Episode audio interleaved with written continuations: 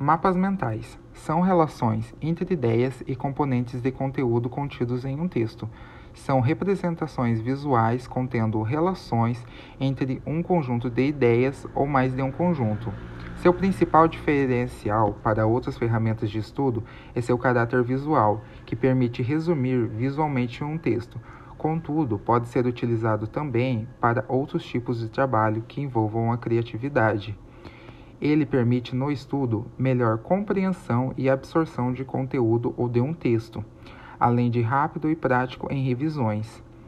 Uma maneira de fazer seria a mão, já que utilizando a maior quantidade possível de cores e canetas possíveis, além de deixar esse trabalho, ou seja, o mapa visual, mental, é visualmente cada vez mais agradável, ou seja, deixar ele simples e prático para possíveis e futuras outras revisões, de maneira que o estudante irá compreender com facilidade. No computador, já existem, além dos apps instalados, diversos sites e programas especializados para esta técnica.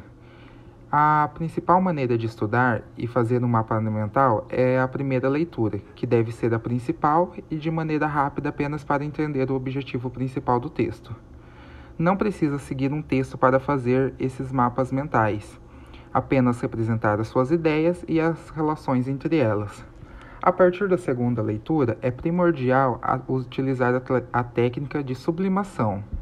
Nessa segunda leitura também deve ser identificados os componentes de estudo, que são é, as ideias que detalham e explicam a ideia central do texto.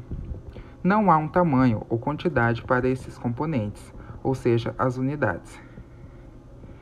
O terceiro passo fundamental para essa técnica é o destaque que deve ser dado para a ideia central em sua volta, todos os componentes utilizados no texto que dão a tese e base para essa ideia. Utilizar a maior quantidade de imagens possíveis. Essas imagens devem auxiliar na compreensão é, e retenção do estudo também.